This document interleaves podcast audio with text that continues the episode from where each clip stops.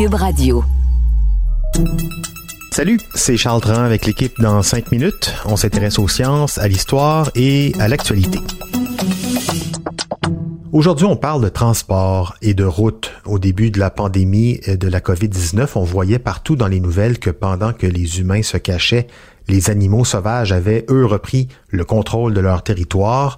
Une étude publiée dans le magazine Science rapporte que l'étendue du parcours de ces animaux avait augmenté de 73 tout simplement parce qu'ils n'étaient plus perturbés par les humains et surtout leurs voitures.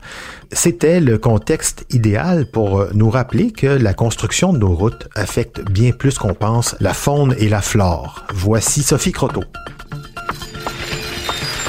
On dit souvent que la roue est l'invention la plus révolutionnaire de l'homme, mais une autre tout aussi incroyable l'a précédée autour de l'an 4000 avant Jésus-Christ.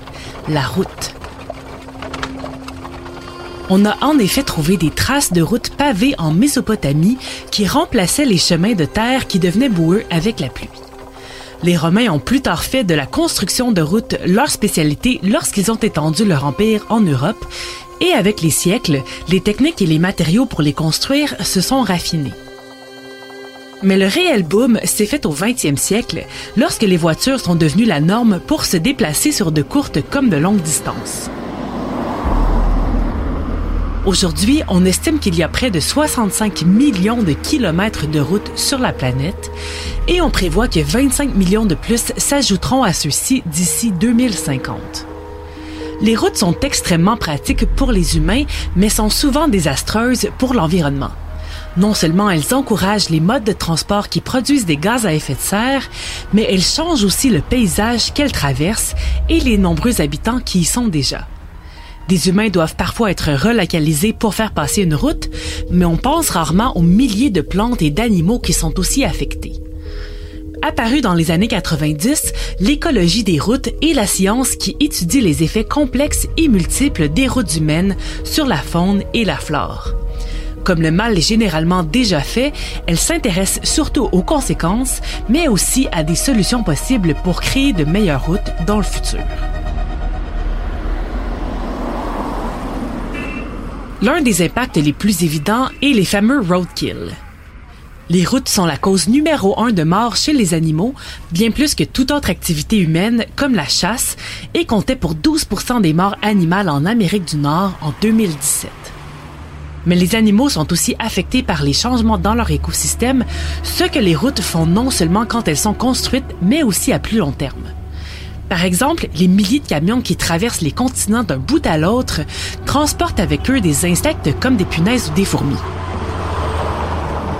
Une fois rendus dans leur nouvel habitat où ils n'ont pas nécessairement de prédateurs, ces insectes peuvent tout détruire sur leur passage, s'attaquant à la fois aux animaux et aux végétaux.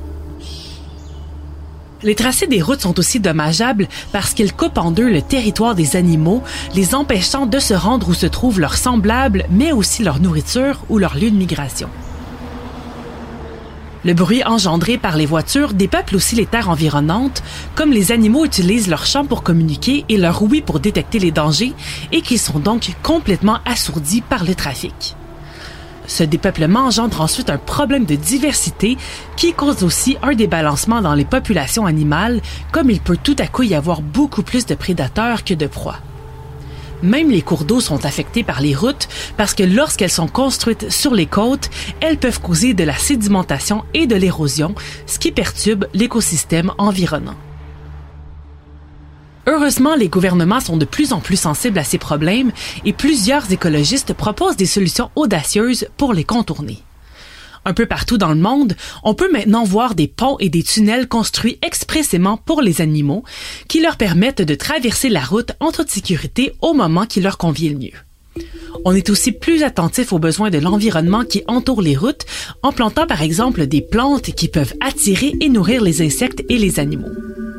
Au moment où plusieurs de nos routes viennent à leur fin de vie utile, c'est donc le moment parfait de les repenser afin qu'on puisse harmonieusement cohabiter avec le reste de la population de notre planète. Les traverses animaux euh, par des mini-tunnels sous les routes, ça a prouvé son efficacité quand c'est possible. Après, la vigilance des conducteurs aussi, hein, quand c'est possible. Il y a aussi d'autres solutions relativement simples, comme baisser l'éclairage nocturne le long des routes qui perturbent les animaux, revoir la limitation de la vitesse aussi dans des zones plus propices, ou encore, et là c'est un peu plus cher, des capteurs qui pourraient déclencher des panneaux d'avertissement quand un orignal passe dans le coin, par exemple. On s'entend, ça va pas empêcher les de rencontrer des pare-brises de camions ou d'auto, mais au moins pour les plus grosses bêtes, ça serait déjà pas mal. Et l'autre solution, la prévention, ben oui, faire des études plus poussées avant la construction des routes sur les habitats qui seront perturbés et surtout les prendre en compte, ces études. Merci Sophie Croteau, c'était en cinq minutes.